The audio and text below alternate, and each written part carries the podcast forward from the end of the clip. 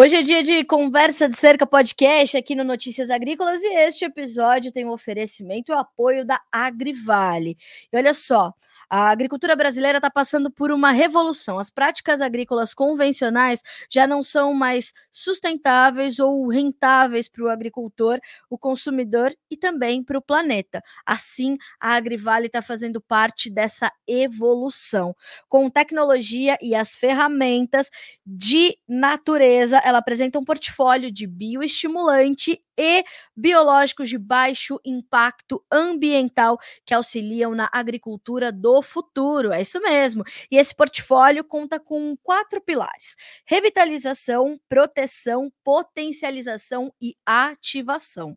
Uh, cada um deles busca uma bioestimulação da planta e também do solo, além, claro, da proteção de doenças, pragas e mudanças climáticas. Quer melhor que isso?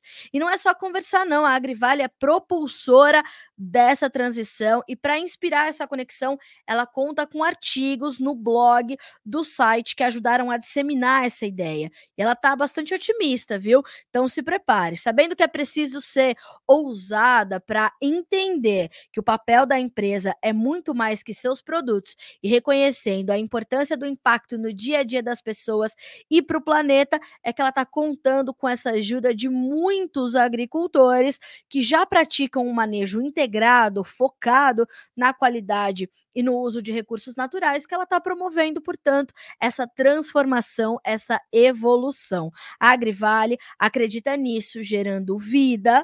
Uh, então, não deixe de conferir o site Agrivale com dois L's, tá?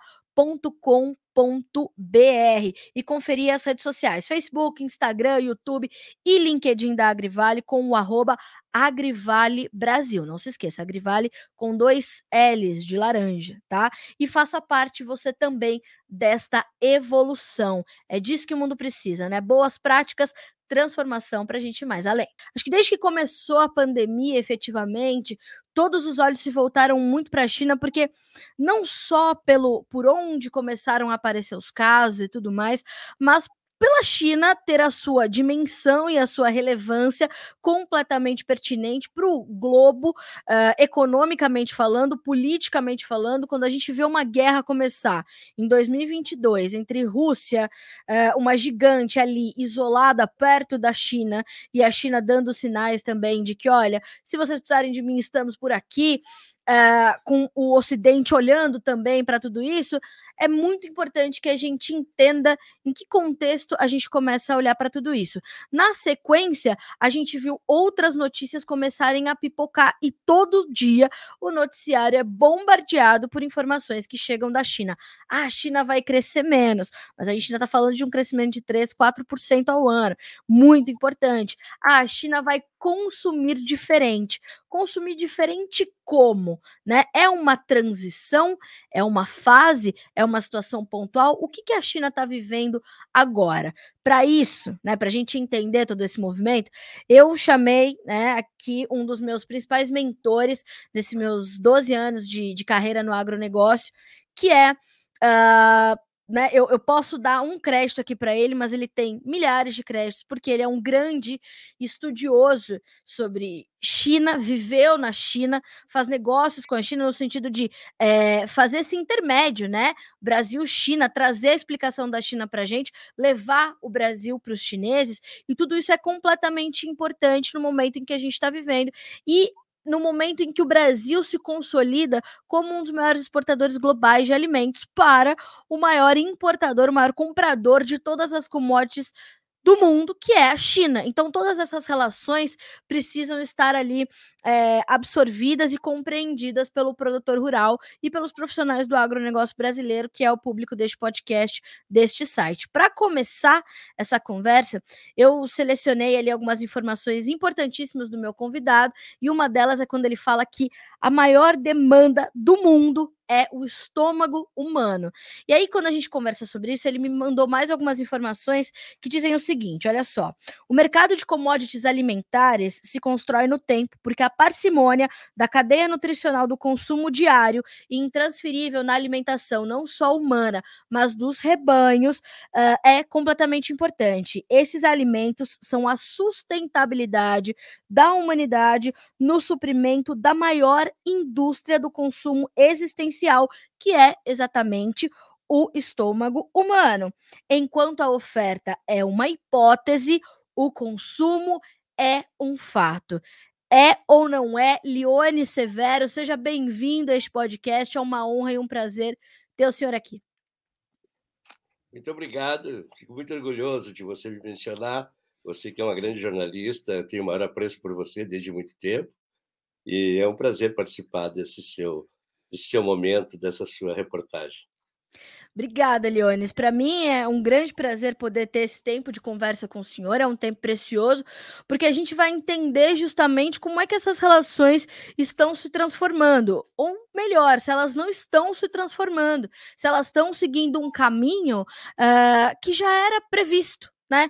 Que é natural e, como o senhor falou, é uma é, é uma condição inerente do que vai acontecer. O consumo ele vai sempre existir, né, Leones?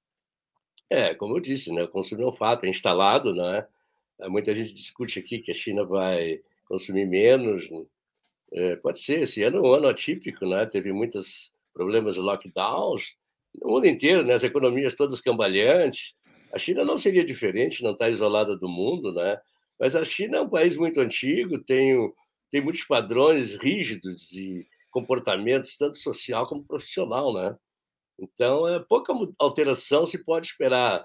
O Brasil vai ter que continuar fornecendo soja para a China, nós somos os maiores produtores, maiores, somos protagonistas desse mercado mundial, e não vai acontecer tanta diferença do que é, se imagina, se comenta, né? Naturalmente que existe esse momento no mundo que é um momento global de extrema dificuldade e, e alguns prejuízos vamos ter desse ano inclusive na China, né? Mas o comportamento, vou dizer, rígido do, dos padrões chineses oferece pouca alteração. É, as relações ou as perspectivas, uh, o comportamento dos preços e naturalmente a rentabilidade dos produtores, ou isso é também uma naturalidade do mercado de commodities? É, o mercado, o senhor fala muito sobre o mercado ser uma espécie apenas de, de pano de fundo de situações que vão efetivamente acontecer, né? É, não tem muitas alterações, né? A gente vê aqui muitos comentários sobre a China, sobre os mercados, mas são muitas especulações, né? Se acontecer isso, se acontecer aquilo. A China, a China não, não, não adota esse padrão da argumentação, né? Quem adota somos nós. O padrão da argumentação não leva a especular sobre situações futuras que podem acontecer ou não, né? São facultativas. Agora, o padrão, da, o padrão chinês da, da barganha é diferenciado porque os negócios acontecem quando tem que acontecer, né? E o mercado todo é assim, né? Não existe uma uma situação que alguém vai comprar alguma coisa porque fez uma projeção futura, né? Que aquilo ali ficará solteiro, uma posição, vamos dizer assim, sem hedge, sem cobertura no mercado. Os negócios todos acontecem e se equalizam no tempo presente. A China só compra um navio de soja se ela puder repassar ou sobre produtos, não é? Ou redear propriamente o grão, ou é, eventualmente disponibilizar para o mercado, mercado de consumo físico. Então, não existe essa diferenciação de ah, a China vai voltar a comprar, a China saiu do mercado. a China não pode sair do mercado. A China compra 1.600 navios de soja por ano, de 60 mil toneladas, é quase 100 milhões de toneladas. E, então, e, e, se a gente medir pelo, pelo calendário é, pelo ano do calendário, 360 dias, cada dia tem que sair quatro navios dos portos americanos, brasileiros argentinos para a China, com soja, né? Se a gente for medir pelo ano comercial, que é 270 dias, então, que é o mais provável, que é o mais razoável, a cada dia tem que sair sete navios de soja dos portos do Ocidente para a China. Então, não é a China não é essa, esses retalhos né, de, de mercado que é, a China saiu do mercado, a China vai voltar, a China Não, a China está perene. É, a, a, a, o comércio chinês ele é perene, ele é constante. né? não tem transição de Estados Unidos para Brasil, não tem Brasil para os Estados Unidos. É onde o preço alcança e aonde se pode equalizar a operação de valor presente. Jones, o senhor é, trata dessas relações já há um tempo, né? A sua experiência é vasta quando a gente pensa nessa, nessa transformação, neste processo que o comércio chinês fez nas últimas décadas. É, e quando o senhor traz essas afirmações, é um pouco também reflexo dessa sua experiência de ver que a China passou por algumas transformações que também é, atra ou não sei se essa é a palavra mais correta, mas lhe dão segurança, né? Dão segurança à China de que ela não quer efetivamente voltar a alguns outros momentos onde ela consumia diferente e tinha uma alimentação que não era é, é, tão rica em nutrientes, em proteínas como ela tem hoje. É, é esse trajeto que a China fez que traz segurança para essas afirmações? É, os chineses sofreram muito, né, nos anos 58, 61, né, que é tão recente, muitos velhos ainda estão vivos para estão com a retina gravada daqueles anos de miséria que morreram 35 milhões de chineses de fome, né? E, mas a, a adequação da, da, da, dieta alimentar de insetos, vegetais, tudo foi consequência da falta de alimento, né? Isso aí agora da transformação, por exemplo, quando aconteceu isso? E quando a União Soviética se dissolveu em 92, é, tirou o contraponto do mundo, né? Porque a, a, a, União Soviética na época era o grande importador de, de commodities agrícolas, né? Então tirou o contraponto do mundo e o, e o mercado ficou solto, né? As políticas agrícolas americanas são a cada seis, seis anos, né? Então, é, nos anos 90 foi uma, depois a próxima seria 96. E como não havia assim um grande contraponto para de consumo na época, já que a União Soviética estava fora, é, houve houve uma uma imposição de uma política de subsídio americano muito forte, né, que foi de 96 a 2002, seis anos, que o mercado trabalhou em níveis de quatro abaixo dos cinco dólares, coisa que, que tinha acontecido apenas cinco vezes, né, desde a revelação da soja em 1970 e ele queria, os Estados Unidos queria destruir os concorrentes. Isso não é eu que afirmo, mas são estudos, tem, tem pesquisa sobre isso. E a China, aproveitando esse embalo, em 1997, ela importou 900 mil toneladas de soja. Por que não proteína barata? A soja é a maior proteína produzida em escala no mundo. Até 1970, que sustentava alguns rebanhos, era a proteína de peixe, né? farinha de peixe, que tem mais valor que a farinha de soja, farelo de soja, porque tem o ômega 3, que o Peru que era, que era e é o maior produtor do mundo.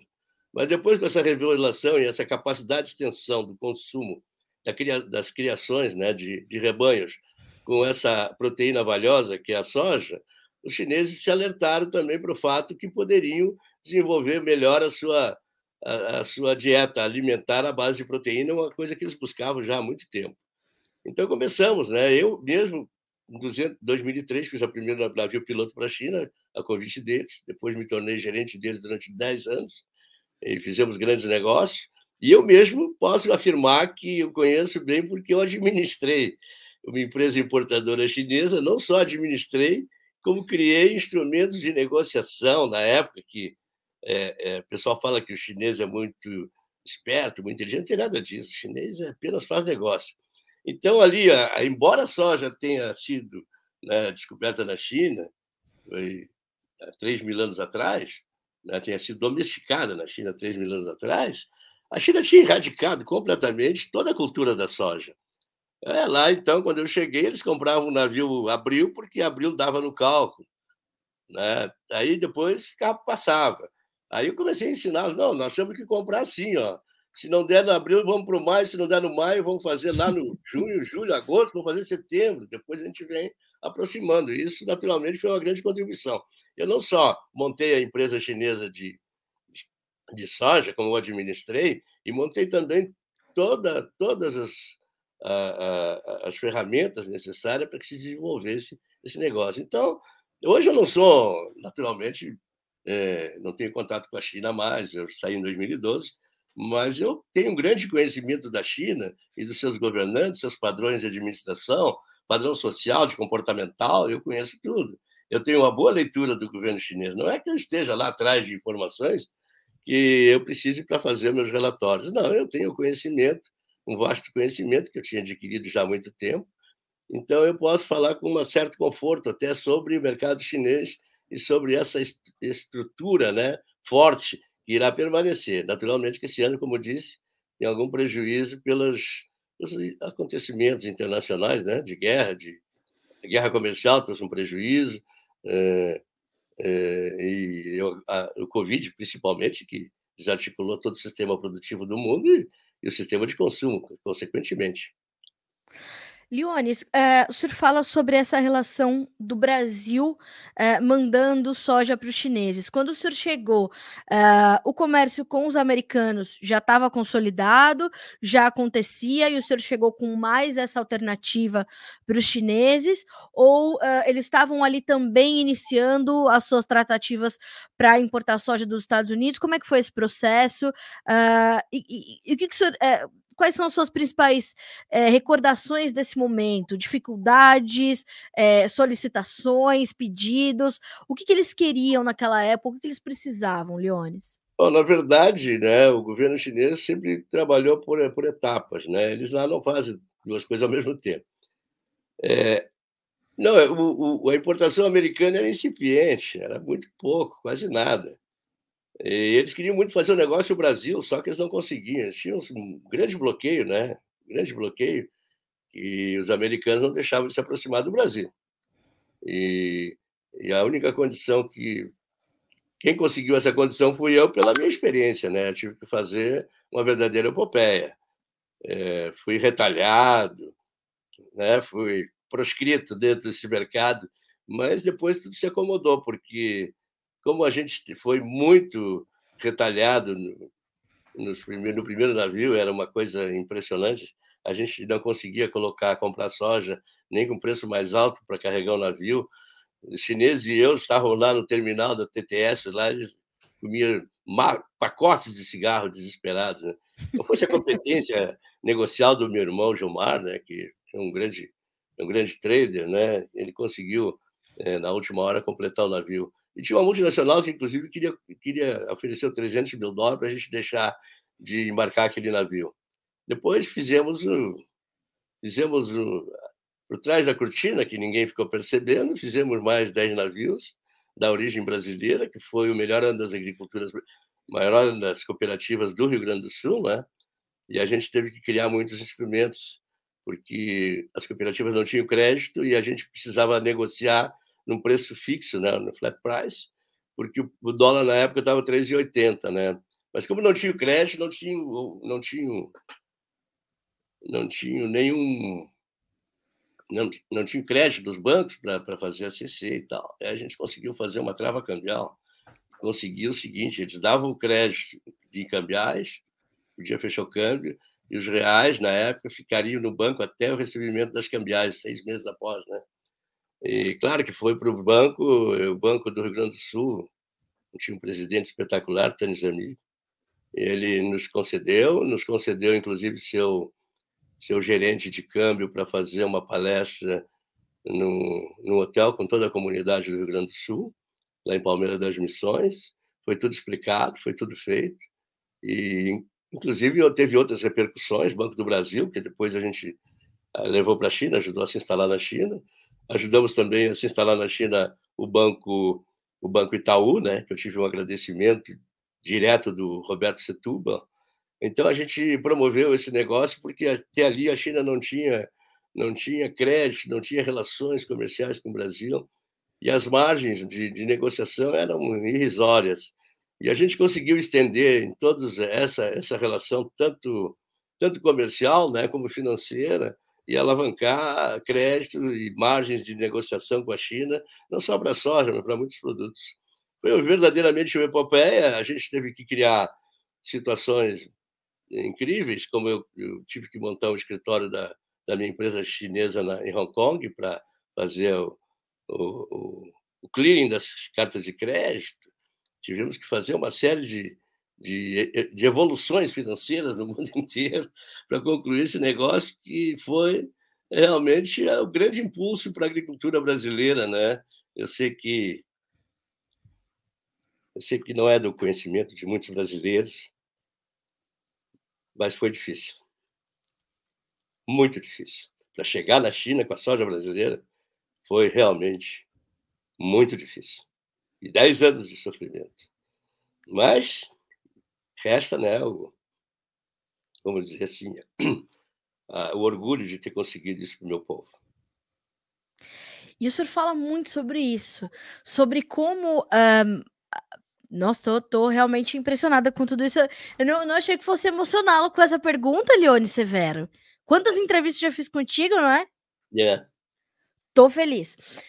O senhor, fala, o senhor fala muito sobre isso nas suas entrevistas, por mais que o senhor traga análises de mercado, análises do consumo chinês, análises da própria China, o senhor sempre traz muito é, essa necessidade que a gente tem que eh, tem de olhar para o Brasil, olhar para a nação, né? Uh, e no, no, no, ganho que a gente tem em estabelecer esse comércio transparente, é, legal, é, e construído tijolo a tijolo com os chineses.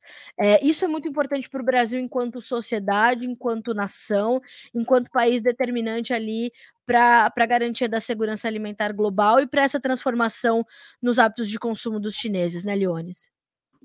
Sim, esse é um mercado perene, como eu disse, os chineses não, não, não têm esses comentários diários. Se, se a China fosse o que se comenta aqui no Brasil, seria uma bagunça uma bagunça muito grande, porque conduzir uma população de 1 bilhão e 400 milhões de, de, de pessoas tem que ter é, gestão rígida, né, padrões pré-estabelecidos, situações já de, demarcadas, experiências vividas, né, como função chinesa. Na unificação da China tem 5.800 anos, eles são muito experientes. E o Ocidente tem essa rixa, né, que a China vai quebrar, que a China vai agora não vai comprar mais soja do Brasil, que o Brasil vai ser prejudicado. Isso tudo é bobagem, isso, pelo amor de Deus. Eu fico muito triste com isso, porque prejudica o produtor, né, que vive já a, a, a, o sofrimento né, de produzir uma safra, colocar todo o seu capital no, ao tempo, né, porque o, o Brasil é a única agricultura independente do mundo, né, não tem subvenção. Né, os americanos têm 12% de subsídio, os europeus têm 26% de subsídio, mas o Brasil não tem, é tudo o produtor, é capital do produtor, é, que todo dia bota no campo o seu capital, o seu patrimônio e o seu futuro. É por isso que a gente tem que preservar esses produtores e é por isso que o Brasil é importante. Né? Nós temos um, um, um plantel de, digo, uma legião de produtores jovens no Brasil de 40 anos, que isso naturalmente nos dá um grande futuro. Então, eu, eu sempre busco essa certeza, porque não é, não existem incertezas do lado de lá. As incertezas estão do lado de cá, né? É, como eu disse. E o produtor brasileiro também tem uma competência maravilhosa, comercial também, né? Porque ele também aprendeu a teoria da barganha, né? Ele vende quando lhe convém. E ele, como hoje é o Brasil é a maior grandeza, e grandeza impõe domínio. E o Brasil domina esse mercado. Só que tem que se seguir né, alguns conhecimentos, né? Que conhecimento é é a simbiose da informação experimentada, né, que é essa, exatamente essas experiências que eu estou contando hoje, né, que isso para deixar esse legado para os nossos jovens, né, um legado de conhecimento, um legado de certeza, um orgulho por essa pátria maravilhosa. Né? Não, o pessoal fica prestando atenção nos Estados Unidos. Vai chover nos Estados Unidos? Não importa se chover ou não. Nós somos maiores e melhores. Nossa agricultura é pujante. O mundo precisa de nós. Não, não, não precisa fazer ufanismo mas vamos falar a verdade, pelo menos. Sabe que é, numa, numa, numa circunstância, uh, eu entrevistei um representante da CNA, acho que durante a, a, a, guerra comercial, assim, o pico da guerra comercial entre China e Estados Unidos, essa recente de 2018, uh, eh, e ele dizia muito sobre essa necessidade que a gente tem de ser pragmático na hora de comercializar leões, né? Ele falava uh, as relações políticas de países, inclusive que não nos dizem respeito, claro que elas vão nos impactar, mas eles precisam se entender da forma como precisam se entender e como acham melhor se entender, diz respeito a eles. Nós precisamos ser pragmáticos na hora de comercializar. Uh, e o senhor defende muito isso também, né? Vamos olhar para o nosso. Uh, e o senhor vê que esse talvez esse pragmatismo que o comércio brasileiro é, carregue, ele ajudou a, a, a, trazer uma evolução e uma consolidação dessas relações Brasil-China. Como é que estão essas relações hoje, na sua perspectiva, Leones? Não, estão excelentes, não tem nenhum reparo. É, esse negócio que fala aí que pode ter problemas Estados Unidos e, e Taiwan. Taiwan é, foi da China a vida inteira, né? Porque em 1949, quando foi deposto Chiang Kai-shek, que era o último imperador, foi permitido a ele se re, refugiar no Taiwan, né? Foi exilado naquela ilha e, e levar os seus companheiros, seus amigos ricos, e levou a sua fortuna junto. Por isso que Taiwan é muito rico até hoje. Dizem até que, não tenho provas disso, mas dizem que, que, o, que só foi permitido pelo Mao Zedong isso porque a irmã de Shanghai, o general de Chiang é irmão da mulher de Mao Zedong. Então, é, faz sentido, né? Porque se, se a Revolução Chinesa tomou todas as riquezas do, dos chineses e permitiu essa saída, mas como exilados, não foi, ele não, ele não atribuiu propriedade a eles, né? E sempre pertenceu e foi, e foi reconhecido em 91, 97, em toda durante a história pelos pelos ocidentais, os, os, o governo alemão, o governo americano, o governo inglês, com todo mundo, que Taiwan pertence à China. E agora apareceu um, um chinês dissidente, né, que convenceu os americanos que a China vai invadir o Taiwan e eles deram ouvido para o camarada, acredita? Então ficou o mundo todo falando agora que a China vai invadir o Taiwan. Aí os Estados Unidos já ameaçam lá com, com, com visita a vender armas para o Taiwan. Se os Estados Unidos fossem realmente defender a democracia e a liberdade, eles, eles logo deveriam invadir a, Cuba, que está ali do lado. E é um regime claro. totalitário e totalmente escravagista. Né? Então, que, quem são esses paladinos do mundo que invadem países em busca da, da riqueza, né? Só países ricos, né? É, vem cá, vamos pensar um pouquinho. Estou louco que a Rússia ganhe da Ucrânia lá para acabar com a OTAN. A OTAN é uma versão nova da, da Companhia Oriental das Índias. Ela vai tomar as riquezas do mundo onde puder. Aconteceu na China em 1852, aconteceu no, no Vietnã, aconteceu na Índia, aconteceu em todos os lugares da, da África, né? Da África, até hoje sustenta alguns países europeus. É, nós temos que ter essa percepção, né? Essa percepção é maior. E eu não, não duvido que amanhã ou depois eles venham cutucar a gente aqui para tomar nossas riquezas. Essa é a minha, a minha preocupação. Né? Já declararam que a floresta amazônica não é nada, não é nossa. Imagina você. Então, me desviei um pouco do assunto, mas vamos lá, para a próxima. Não, não. As situações são eu... excelentes, não tem nenhum reparo. A China nunca invadiu país nenhum, Nunca. Né? Foi invadida por todos os grandes impérios, eh, pelos ocidentais muito, foram dizimados, seguem a cultura do, de Confúcio, que é o meu mestre, né? que viveu 1551 anos antes de Jesus Cristo, que pregou a paz e a harmonia na China, né? E, e tem e é um filósofo muito, muito, muito seguido pelos chineses, né? E ele, com 56 anos, se entregou a peregrinar pela China para pregar a paz e a harmonia. E desde lá. Completamente à frente do seu tempo, né, Leones? É, à frente do, do, tempo. É porque ele viveu num período de muito sacrifício e o governo chinês não quer oferecer sacrifício para o seu povo. Ele não quer guerras. Ele não quer, eles não querem guerras, não querem invasão. Eles não vão invadir o Taiwan, esquece. Pode, pode, pode fechar esse arquivo, porque eles não, eles não, não oferecem sacrifício para seres humanos. A China respeita muito os seres humanos, ao contrário do que se fala.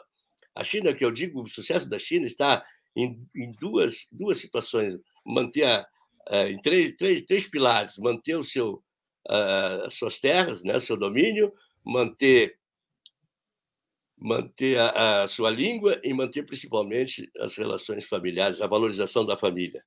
Esse é o, esse é o tripé que alavancou a China para o progresso que ela é hoje. E uh, quando a gente pensa nessa nessa essa experiência milenar, essa história, né, milenar que, que carrega a China, faz muito sentido quando a gente vê, é, o senhor falou, a China faz negócio, a China faz comércio, então a China vai, é, inclusive, né, Leones, a gente pensa, é, num governo político que é completamente diferente do seu da sua estratégia econômica, né? É, aí o senhor pode até falar muito melhor do que eu, explica muito melhor do que eu, que é justamente essa essa condição que os chineses têm de, de entendimento disso tudo que o senhor está relatando para nós e vai tentando é, é, se adequar a essas novas práticas geopolíticas que são justamente conduzidas por esses ditos paladinos do mundo, os bastiões da, da, da moral e dos bons costumes, que eu não sei de onde surgiram, que têm certeza de que comandam o mundo todo e querem se meter naquilo que não são chamados, e assim a gente vai tocando relações que não fazem sentido tantas vezes e acabamos é, desviando do foco que é garantir é, justamente esses três pilares ali para eles, eles têm que fazer isso da forma como acham que devem, enquanto nós uh, temos de manter esse pragmatismo e entregar aquilo que, que nos é solicitado, também fazendo bons negócios e olhando para o nosso progresso e para o nosso avanço, né, Leones? É, eu acho que há muita dispersão no Brasil, né? O é lógico que o produtor ele sabe muito bem produzir, mas também vem de um lugar né, de pouca informação, de pouco conhecimento, a não ser aqueles que receberam de seus pais, e faz todo sentido. Né? Eu sempre defendo muito a harmonia dos fatores, as ideias dos fatores, porque a harmonia dos fatores é a experiência. Né? Então, os pais desses, desses nossos agricultores deixaram bons exemplos para eles, até porque eles tinham conhecimento, uma prática europeia, né? Desde o tempo da cultura da deixou o Império Romano.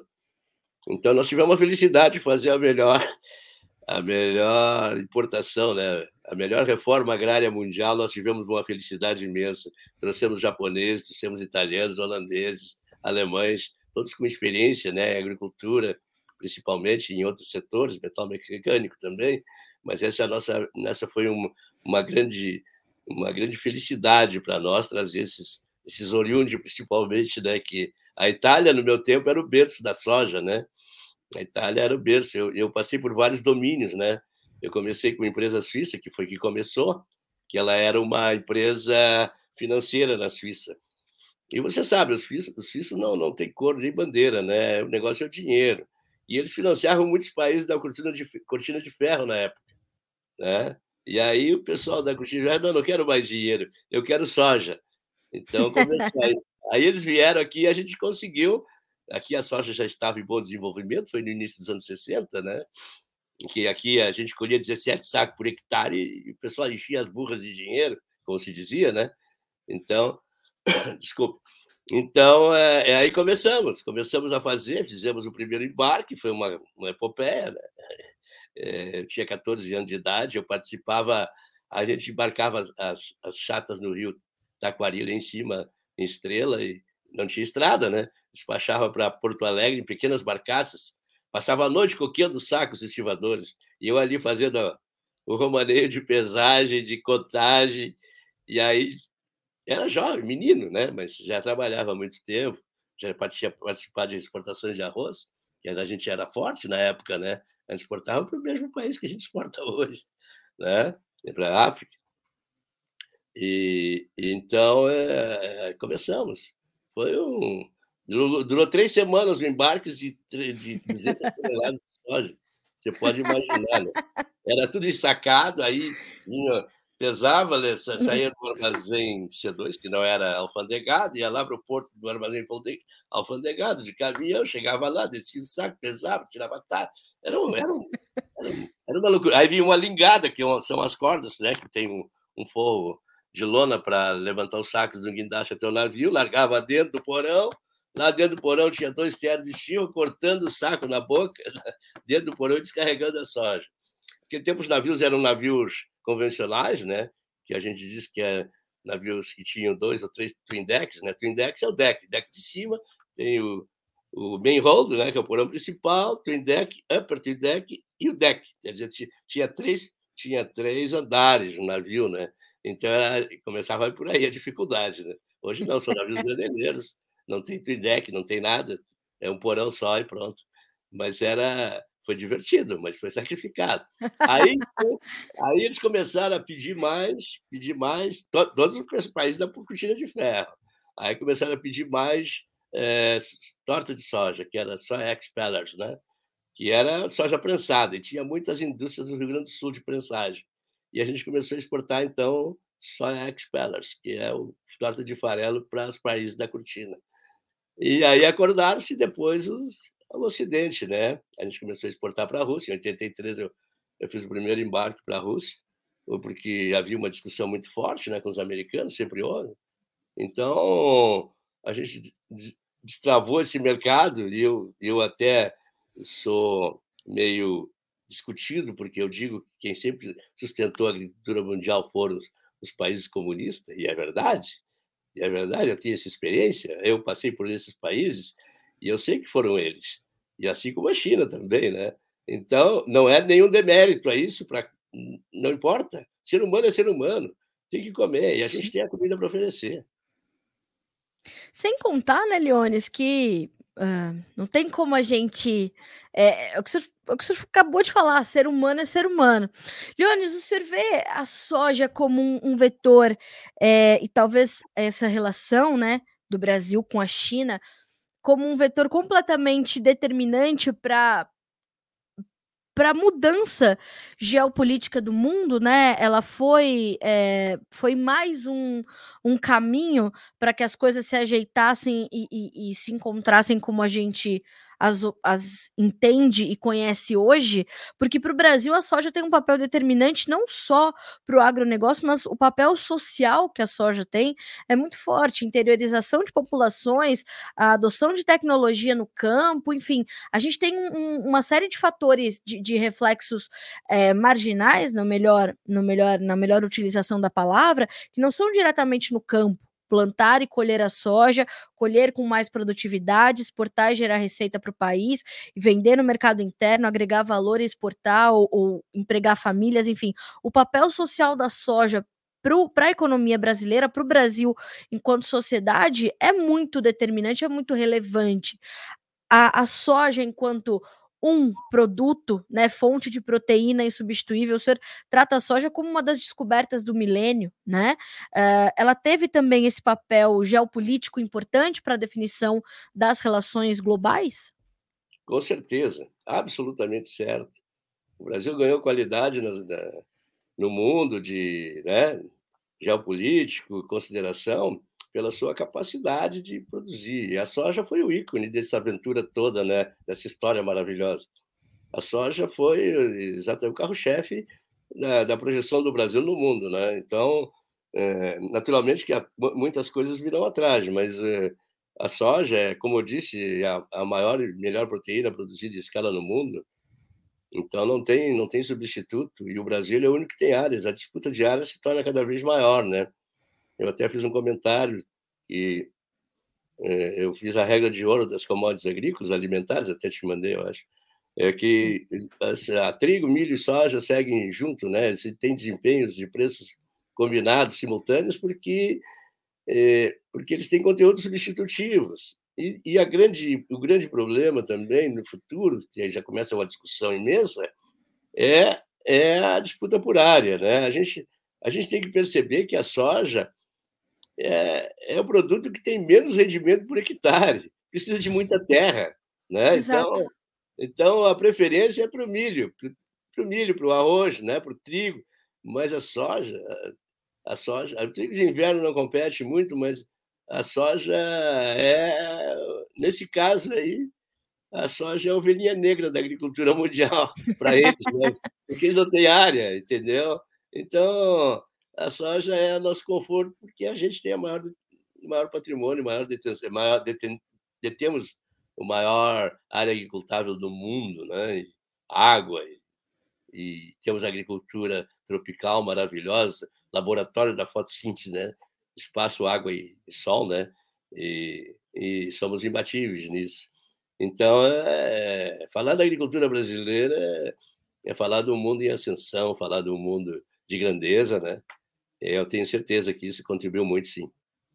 Inclusive, quando a gente, eh, quando surgem as notícias de: "Ah, a China busca reduzir a sua dependência na importação de soja, busca reduzir o uso da da do farelo de soja na na alimentação animal", o senhor também sempre vem para as discussões para trazer esse histórico e falar: "Calma todo mundo, porque não é um processo simples. Todos os processos têm ciclos e esses ciclos precisam ter os seus tempos respeitados". A China, hã, não tem espaço para ampliar, hã, de forma larga o suficiente para garantir uma redução tão drástica da sua dependência de de de importação de soja, né, Leones, não só terra, mas não tem outros recursos também, e também talvez não tenha tanto interesse justamente por conta dessas características que o senhor acabou de citar? É, na verdade, né, eh, Cla Carla, eh, a gente tem que voltar um pouco ao passado, né, quando a gente fala que, eh não tem não tem substituto, foi revelado em 1970, né, de lá para cá, houve uma série de tentativas, mas não não não deram certo. O grande produtor de farinha de peixe teve que cortar pela metade, em 2007, que estava matando as ancho anchovas juvenis, né, houve uma grande redução na produção de farinha de peixe no mundo, e e e não tem substituto. E a China, eh, pode ser que se mantenha lá em 100.000.000 de tonelada por alguns anos, mas vai crescer o vai crescer, ela pode usar um pouco de arroz, mas o arroz agora também está com problema, eh, substituir o milho no caso, né, isso acontece.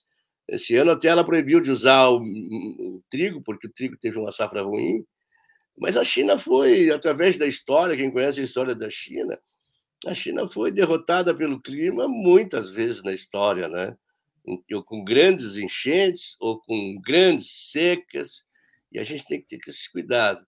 Agora, eh, eu queria voltar no seguinte, né, é que o a gente não percebeu, mas na na na na na criação da da globalização, a a consciência que se produziu é que os alimentos não não subiriam nunca mais, né, seriam estáveis. Tanto é que no se se se desfez dos estoques governamentais, né, e aí e aí não tinha mais, o que que aconteceu?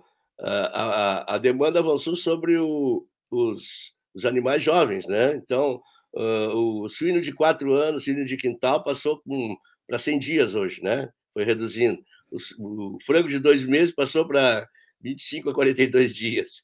O boi de de 4 anos de 4 anos hoje é 18 meses, até com 14 tem carne hoje, tem tem abate de gado pra carne, né. E a China a China consome a China o abate da China é 1.800.000 cabeça de suíno por dia.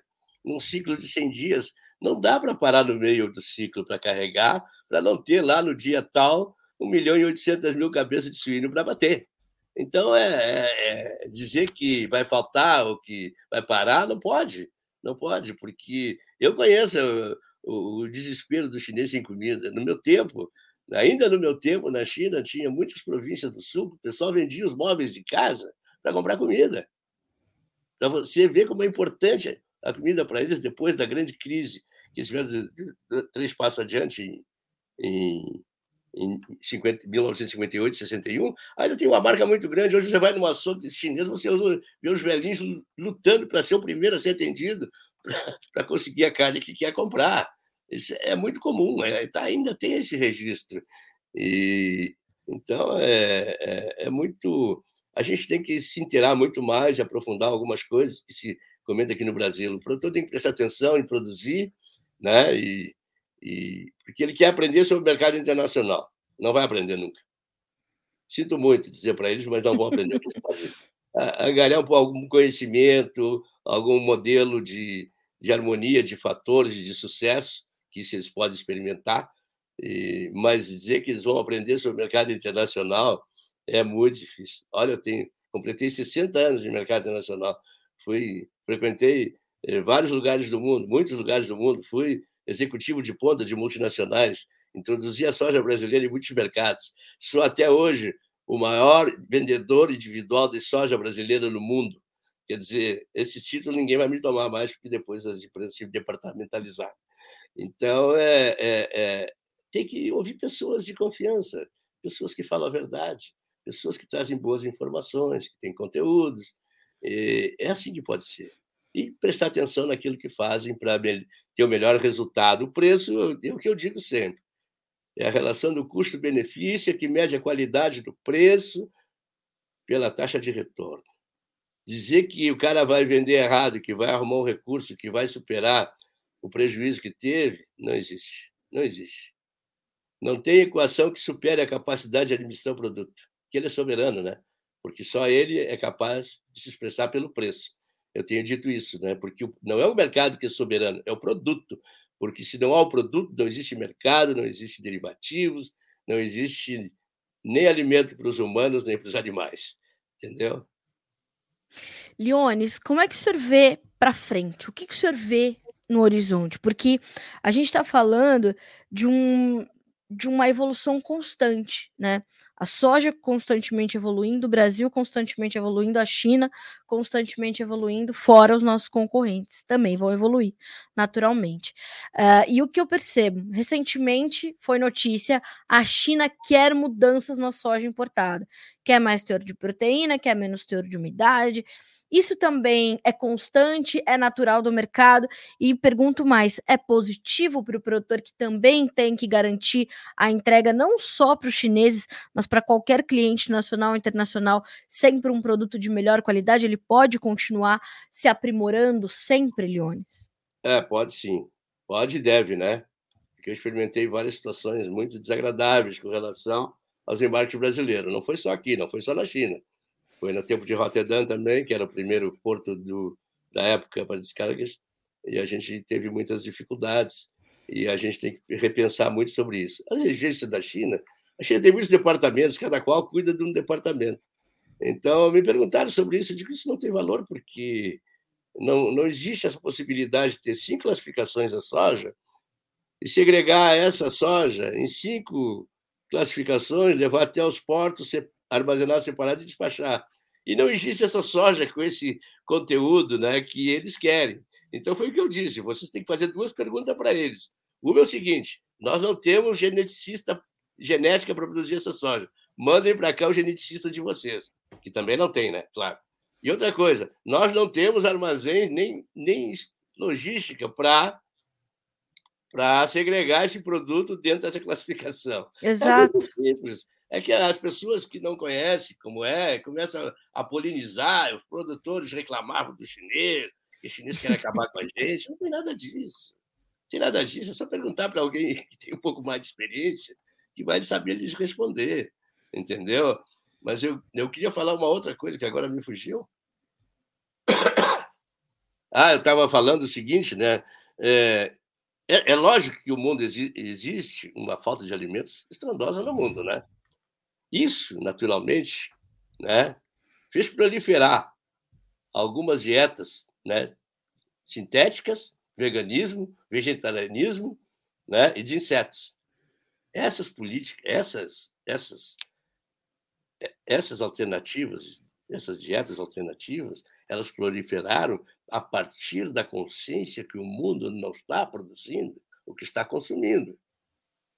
Né? E veja bem, até agora, eh, o Brasil, o mundo teria 7 bilhões e 800 milhões de pessoas esse ano. Não, a ONU já reparou, o número aumentou para 8 bilhões. Quer dizer, já sabemos que o Brasil tem que aumentar muito a sua produção, e vai aumentar. Né? Agora o Brasil tem que se preparar para outras coisas também, para capacidade de expedição, que os americanos também já estão vencidos nisso, não é só o Brasil. Né? Então não tem mais capacidade, a Argentina sofre, o mundo sofre com a logística, né? Esse que o Brasil deve é, buscar construir novos portos, criar novos, novas ferrovias, né, que tem um embaraço muito sempre, que passa lá na terra dos indígenas, os caras não deixam passar. Então, nós temos que nos preparar para esse futuro maravilhoso que nós vamos ter, que já estamos tendo, né? O Brasil já é o futuro, né? É isso que eu digo. Então, veja bem que o mundo já se conscientizou que não tem alimentos dentro dessa qualidade que hoje são consumidos né, por muito tempo. A partir do momento que a gente absorver essa, essa concepção, portanto, a gente vai entender que a gente precisa continuar estudando e continuar ampliando essa oferta, que voltamos ao começo dessa conversa, é uma hipótese diante de um fato consolidado que é o consumo, Leones? É, eu, eu tenho reparado já há muito tempo, que eu venho ensinando meus assinantes, que nós estávamos num ciclo, faz, faz mais de três anos que eu venho anunciando. Eu também tenho meu, gabarito, meu gabarito climático, porque eu sou um velho, né? um velho experiente. Então, eu vinha dizendo que nós ia passar muitos anos de problemas climáticos no mundo, que foi os anos 70, teve os anos 30 nos Estados Unidos também. A gente não tem muito registro histórico, porque naquela época não se plantava no, no meio-oeste é, brasileiro, no centro-oeste brasileiro. A gente não tem esses dados estatísticos, né? mas provavelmente a gente teve dificuldade, sim. E a gente está tendo nesses últimos dois anos. Então, nós temos que né, equilibrar com um pouco a conta, ter um pouco de cuidado né, e fazer nossas lavouras, tudo bem. E, e uma coisa que me chama atenção é que é, há muita dispersão também do produtor com novas tecnologias, novos estudos, tudo criado para favorecer é, capacidade comercial, né? tudo. Só que todo mundo esquece que só que tem receita é o produto. E o produto não tem a receita para pagar todos esses serviços que estão criando todo dia. Entendeu? Então, a gente tem que delinear, saber exatamente o que é. Eh, o, o, o produtor, ele, ele, ele já vive com dificuldade. É a natureza dele, porque ele é tomador de, de dinheiro, né? a maioria. São poucos que têm autossuficiência. E tem muito arrendatário. Esses, e agora, por exemplo, o preço dos combustíveis, dos utilizantes, que sempre foram submissos aos preços agrícolas, não pode ser diferente, está subindo todo dia novamente. Como é que o mundo vai produzir? Está havendo ruptura de produção em algum país do mundo. Né? E, o, e, o, e o pessoal discute aí se os americanos vão produzir mais, a soja vai cair. Esquece os americanos. Por favor. Isso é muito bom. Uh, Leones, o senhor tem dois comentários aqui. Primeiro, o Marco Andreasa diz o seguinte: boa tarde, Leones, daqui da sua cidade natal, Rosário do Sul, no Rio Grande do Sul. O senhor é de lá, Leones, de Rosário do Sul? Sim, sou amigo do pai dele, do, do André, Romeu Andreasa. Pois é, então, meus amigos. aí o registro um do Marco Andreasa. É. E o Vitor Lima diz assim, ó, Leones, parabéns pela ótima entrevista e, sobretudo, pela lucidez e inteligência do senhor Leones. Aproveito para perguntar se ele acredita que o produtor passará a utilizar mais proteções de mercado. O senhor acredita nesse processo? Não. Não, eu, eu, eu explico da seguinte maneira. Nem os americanos fazem. Os americanos, nem 10% dos americanos têm condições de fazer hedge de proteção. Eu explico pelo seguinte: a bolsa hoje de Chicago está muito mais desvinculada do, do mercado brasileiro. Tanto é que ontem eu dei um anúncio, fiz um, uma chamada para os meus assinantes que o mercado ia cair. E o mercado estava 28 de alta. O que aconteceu? Está caindo. Está muito, tá muito desvinculado isso. E tem o prêmio. O prêmio não tem hedge, né? Então não adianta. O Brasil vai, ser, vai ter um comportamento diferenciado aqui para frente, que é através das variáveis, que já é. Entendeu? Agora, o que eu digo é o seguinte: na, na bolsa é o seguinte: o nosso mercado é, é um dos poucos que soma um. Por que, que ele soma? Para um vendido tem que ter um comprado, e vice-versa. E nas opções é a mesma coisa: para ter um, um comprado tem que ter um vendido.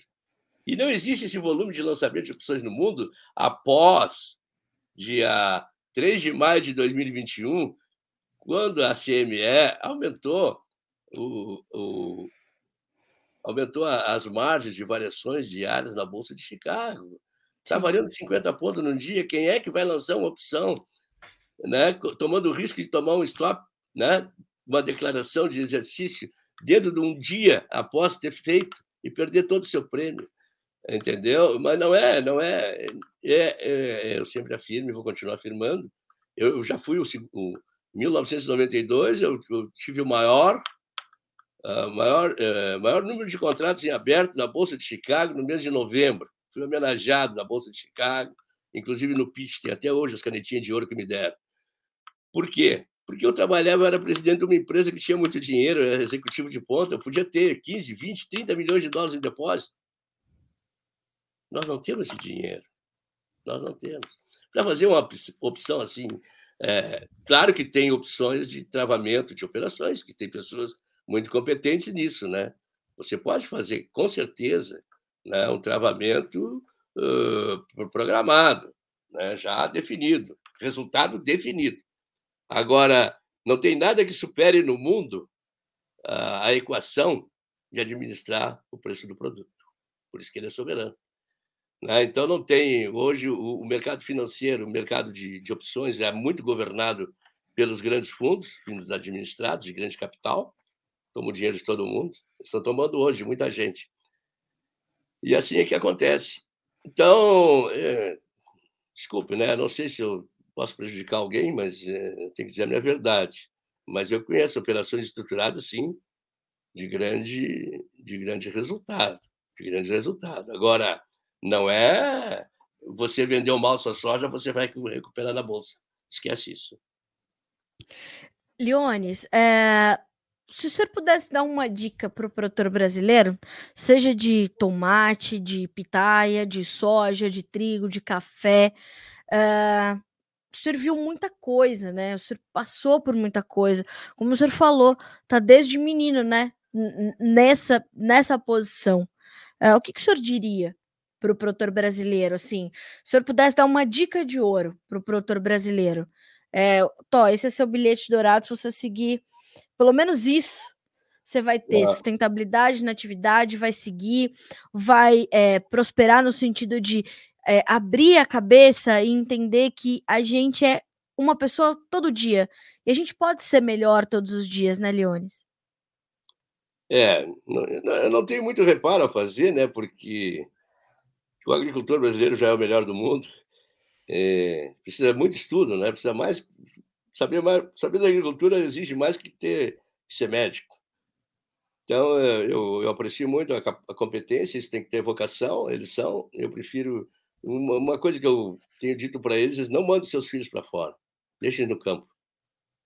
Não, não mande para fora porque é, é, eles não têm a dimensão que nós temos, a escala que nós temos, não têm a capacidade de entender. É a mesma coisa que eu falo da China, né? Quem não viveu a China não tem capacidade de falar da China e analisar a China, né? Porque vai analisar do tamanho da cabeça do brasileiro, que é volátil e não é tão não é tão larga assim como ele imagina.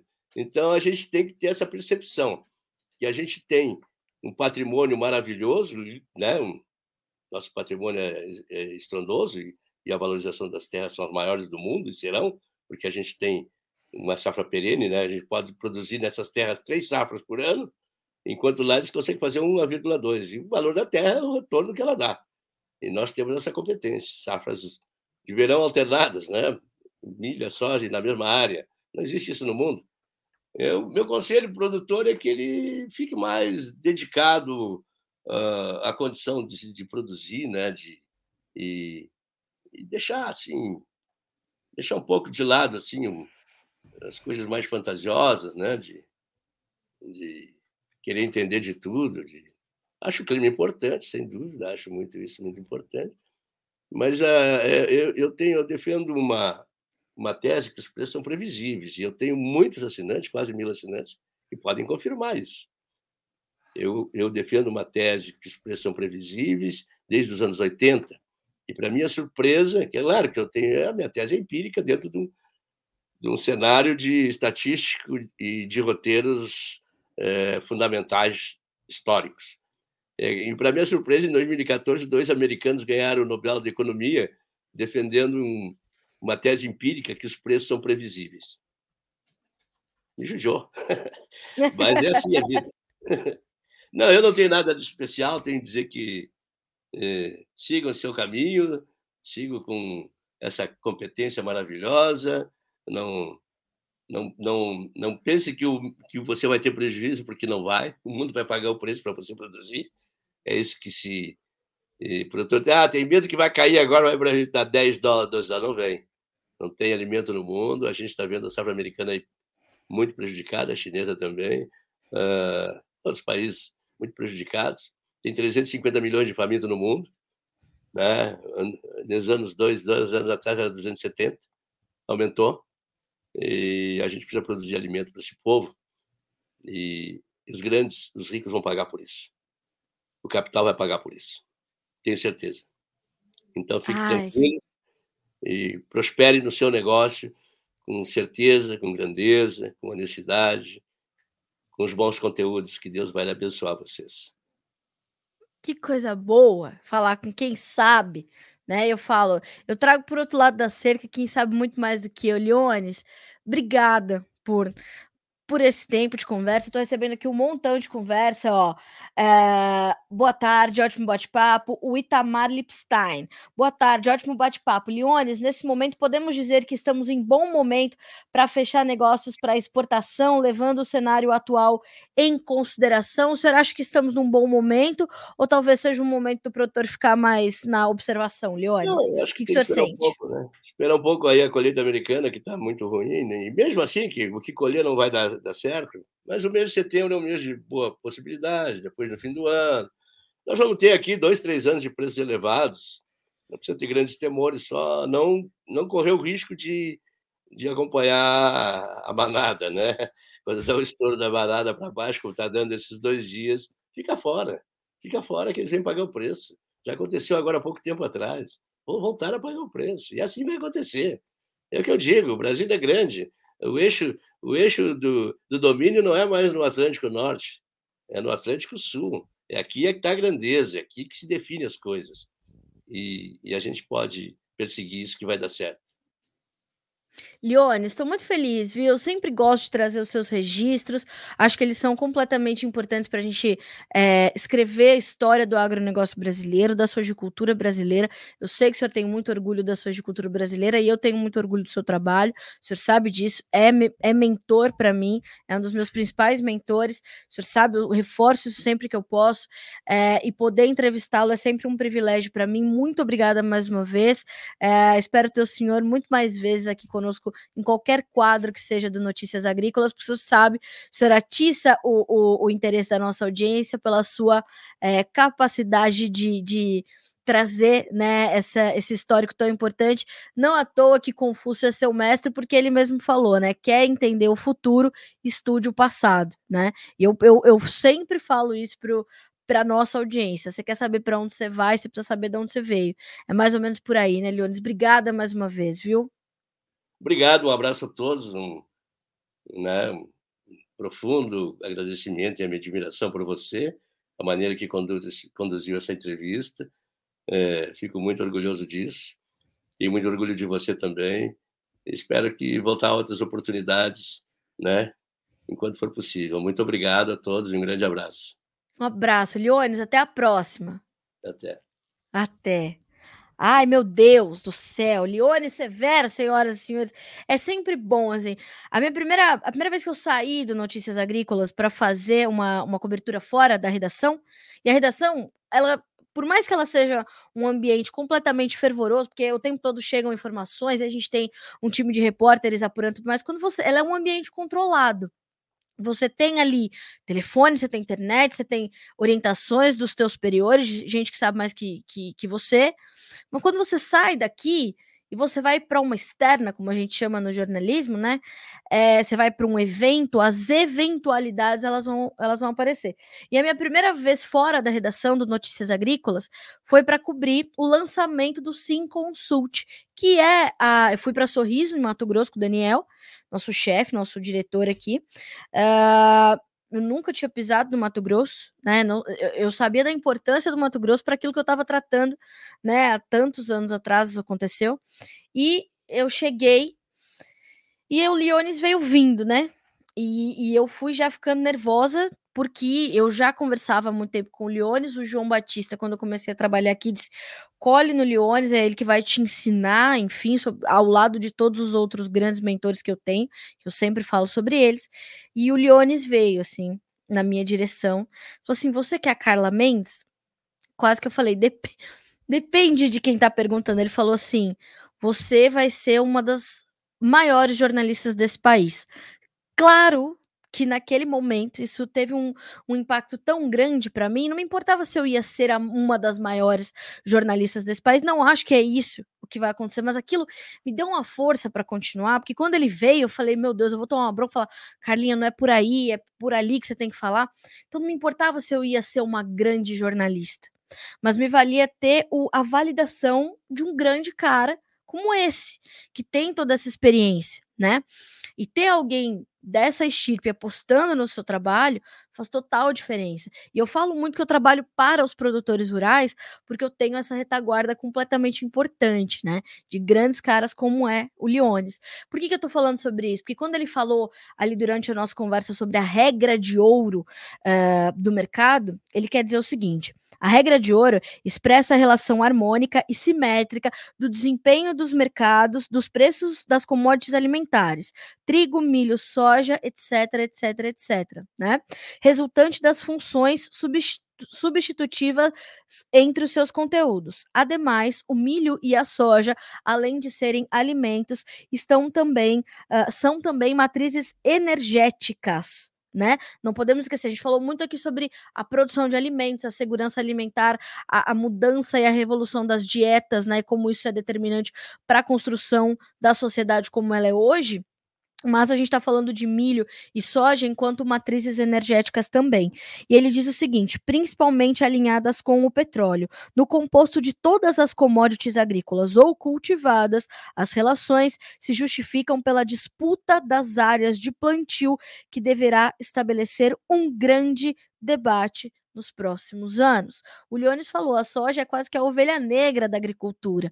Ela tem pouco rendimento por hectare se comparado a milho, a trigo, a arroz, mas a sua importância em composição ela é completamente relevante. Por isso, né, que fica sempre essa disputa por área, safra a safra a gente fala sobre isso, né? Hoje eu entrevistei o presidente da ProSoja Mato Grosso que me dizia, olha, Carla, a gente deve ter o milho ocupando cada vez mais áreas na segunda safra, né, uh, no estado. Então, hoje a gente tem é, é, cerca de 50%, a gente deve ver esse percentual aumentar cada vez mais para a segunda safra, mas na safra de verão a soja vem ganhando esse espaço. E a crítica sobre a sojicultura, ela também é muito grande é, pela população urbana, por é, vertentes que não entendem da importância e nem da sustentabilidade que essa cultura trouxe para a nossa agricultura ao lado de outras grandes culturas. Então a gente precisa sempre estudar o passado para entender o futuro, como disse Confúcio, que é um dos mentores e mestres, então, de Leone Severo, convidado deste episódio emocionante, para mim, pelo menos, do Conversa de Cerca. Uh, e a gente está aqui para justamente trazer para o lado de lá pessoas que vão te é, trazer conhecimento, né? E como diz o João Batista Olive, conhecimento liberta, senhoras e senhores. Então, em frente, certo? Uh, se você chegou há pouco nessa conversa, já já ela vai estar disponível em todas as plataformas de áudio, na nossa playlist do, do, do, Conversa de Cerca no YouTube, do Notícias Agrícolas, nosso canal Notícias Agrícolas Oficial. Aliás, se você ainda não é inscrito, inscreva-se, ative lá os alertas para receber a nossa programação todinha, ficar, como sempre, sendo o produtor rural mais bem informado do Brasil, ou ver e ouvir este podcast também pelo noticiasagricolas.com.br. Lá no nosso menu tem uma aba só para os podcasts. Procura Conversa de Ser, que vai estar essa conversa na íntegra com o Leones, tá certo? E senhoras e senhores, este episódio do Conversa de Cerca ele é um, patrocinado pela Agrivale, certo? E inspirar a conexão e promover a transição para sistemas regenerativos. Essa é a nova meta da Agrivale. Esse é o propósito da Agrivale. E aí você pode conhecer um pouco mais sobre esse manifesto no site da Agrivale. E não deixe também de visitar as redes sociais da empresa um, pelo arroba Agrivale Brasil. Tem um QR Code na sua tela para você saber mais sobre isso, tá? Coloca ali a câmera do seu celular e vai conhecer mais sobre esse propósito da Agrivale, que é o de uh, promover a transição dos sistemas regenerativos. Arroba Agrivale Brasil para você saber mais sobre isso ou pelo QR Code que está aparecendo aí na tua tela. Fechado? A gente se vê na semana que vem de novo para trazer mais informações para você aqui no nosso Conversa de Cerca podcast. Até mais.